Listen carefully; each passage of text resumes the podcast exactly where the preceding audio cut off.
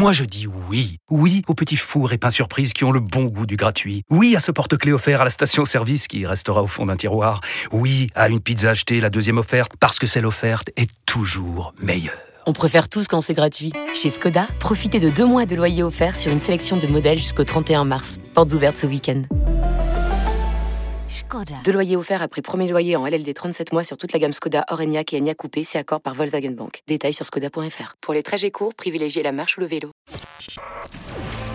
Pour 326 contre 115, l'Assemblée nationale a adopté le projet de loi.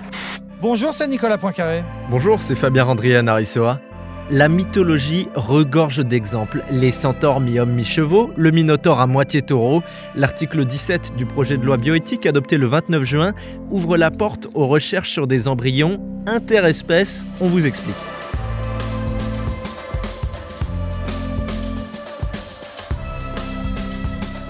Ceci n'est pas de la science-fiction. Vous ne verrez pas demain, avec cette loi, des êtres humains avec des branchies ou des ailes dans le dos. Par contre, ce travail de recherche obtenu en croisant des cellules humaines et animales pourrait faire avancer la science sur de nombreux sujets. Trois bonnes raisons d'écouter ce podcast avec Nicolas. Eh bien, on va se poser des questions. Par exemple, est-ce qu'on verra un jour un animal, un porc qui pourra nous servir de banque d'organes? Qu'est-ce qu'on est prêt à accepter? Qu'est-ce qu'on ne veut pas? Et puis, on va voir qu'on en est qu'au tout début. On parle pour l'instant d'embryons homme-animal qui ne sont conçus que pour vivre quelques heures.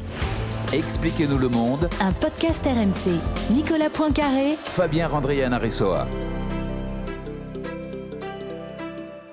La référence à la mythologie au début de ce podcast n'est pas totalement innocente puisque ces hybridations interespèces, on appelle ça, Nicolas, des chimères. Alors, chimère, c'est un terme qui nous vient de la mythologie grecque. hein. C'est un monstre qui est né d'un mélange de l'homme et, de l'animal. En, en l'occurrence, chez les Grecs, ce monstre, il était dessiné comme un être qui était à la fois mi-lion, mi- mi-chèvre et avec une queue de serpent, donc quelque chose de tout à fait effrayant. Et c'est curieusement tout de même ce terme qu'on a euh, retenu pour des recherches qui commencent, qui ont lieu un petit peu partout dans le monde et qui sont euh, effectivement des recherches sur le mélange de cellules de l'homme et de l'animal. Quand on parle comme ça de, de mélange entre l'homme et l'animal, c'est pas exactement comme si un âne et un cheval faisaient une mule. Non, en fait, on parle de techniques qui consistent à introduire des cellules humaines dans des embryons d'animaux, par exemple des singes, des souris et des porcs. Et pour l'instant, pourquoi est-ce qu'on fait ça? Ben, Pour faire progresser la recherche sur l'embryon et donc sur les toutes premières heures de la vie. On, on essaye d'étudier le développement des cellules pour mieux comprendre, ben, par exemple, les causes de l'infertilité ou lutter contre des euh, cancers. Donc pour l'instant,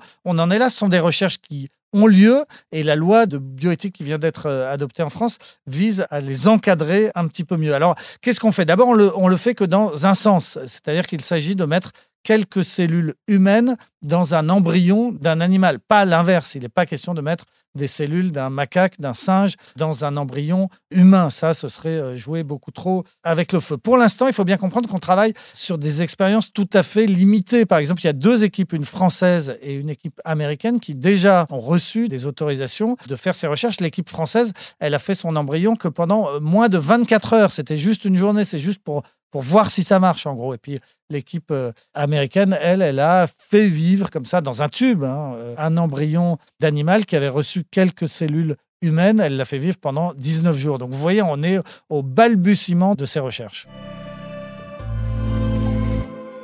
Là, nous sommes encore sur la phase d'expérimentation, mais quels sont les objectifs à terme avec ces recherches? Alors, à terme, on pourrait effectivement aller plus loin. C'est-à-dire que cet embryon, par exemple, mettons d'un porc, dans lequel on aurait mis quelques cellules humaines, on peut le réimplanter chez l'animal et donner donc euh, naissance effectivement à un porc qui serait euh, génétiquement euh, modifié. On pourrait amener à, faire que cet animal aurait des organes, on pense par exemple au pancréas ou au foie, voire au, cœur, il aurait des organes qui, ayant reçu des cellules humaines, eh bien, seraient plus compatibles avec les, les, humains et donc qui pourraient servir à des transplantations d'organes. C'est encore très lointain, hein, mais les généticiens pensent qu'on y arrivera un jour. Avec ce projet de loi bioéthique qui vient d'être adopté, c'est pas non plus un feu vert absolu, c'est pas open bar sur les mutations génétiques.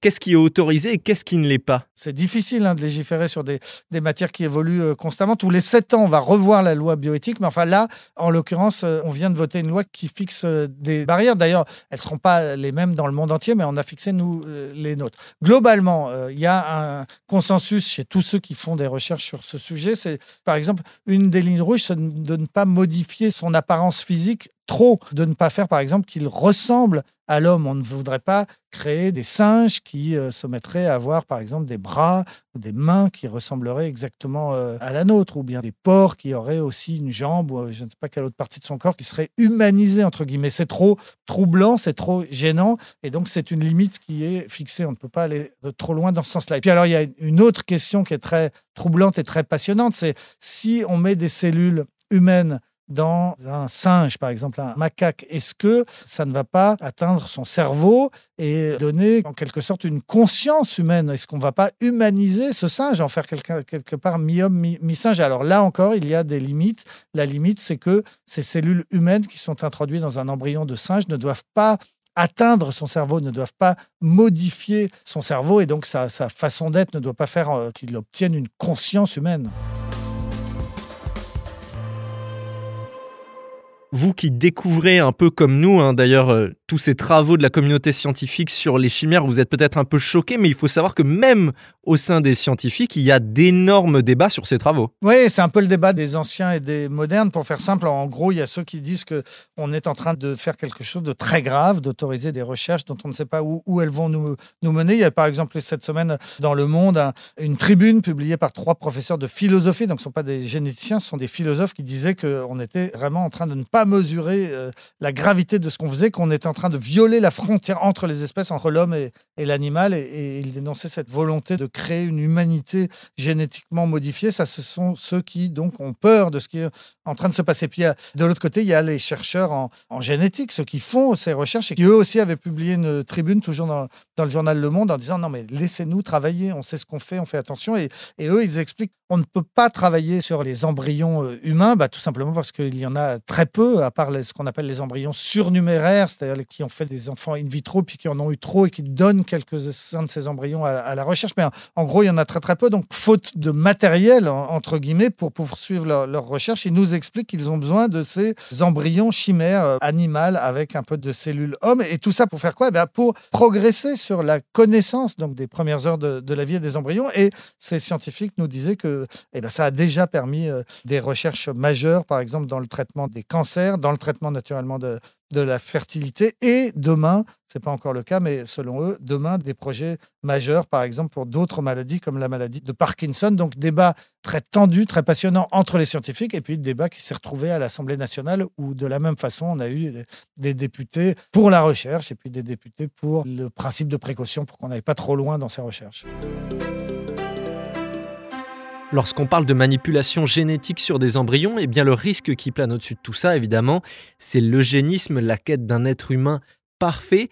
Et ça a fait débat notamment à l'Assemblée autour de la question du diagnostic préimplantatoire. Oui, alors il faut expliquer ce que c'est que ce diagnostic préimplantatoire. Ce sont des recherches qui sont faites donc dans le cadre d'une procréation médicalement euh, assistée, c'est-à-dire qu'on a donc un embryon in vitro hein, dans une éprouvette et avant de le réimplanter chez la femme, on est autorisé, c'était déjà le cas pour l'instant, à détecter des maladies. Le plus courant, c'est de détecter s'il n'y a pas un nombre anormal de chromosomes chez ce tout petit petit euh, embryon et on détecte par exemple ainsi la trisomie euh, 21. Alors la loi pour l'instant encadrait tout ça et disait qu'un généticien qui fait une recherche sur une maladie particulière, si par exemple le, le couple risque de souffrir d'une maladie héréditaire et risque de transmettre cette maladie au futur enfant, donc le généticien a le droit de faire euh, une recherche sur cette maladie, mais si par hasard il en découvre une autre, si par hasard justement il découvre qu'il y a un nombre anormal de chromosomes, et bien jusqu'à présent, le scientifique n'avait pas le droit de prévenir le couple. C'était pour justement lutter contre cette peur de l'eugénisme, c'est-à-dire de la course au, bébé parfait. Donc on apprenait qu'il y avait un problème avec l'enfant et on n'avait pas le droit de le dire aux parents, ce qui est quand même assez hallucinant. Bah, la loi qui est passée cette semaine met fin à cette idée. Si un généticien fait des recherches pour trouver une maladie et s'il tombe sur une autre maladie, eh bien désormais, il aura le droit de prévenir les parents. Mais c'est tout à fait passionnant parce qu'on voit jusqu'où le législateur est obligé, dans quel détail il est obligé d'aller pour fixer des règles.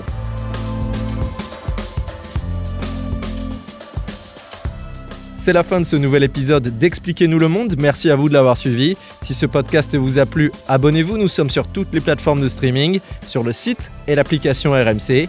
Parlez-en autour de vous. Prenez soin de vous. À la semaine prochaine. À la semaine prochaine, Fabien. Retrouvez Nicolas Poincaré dans Apolline Matin. Tous les jours à 6h20 et 7h50 sur RMC.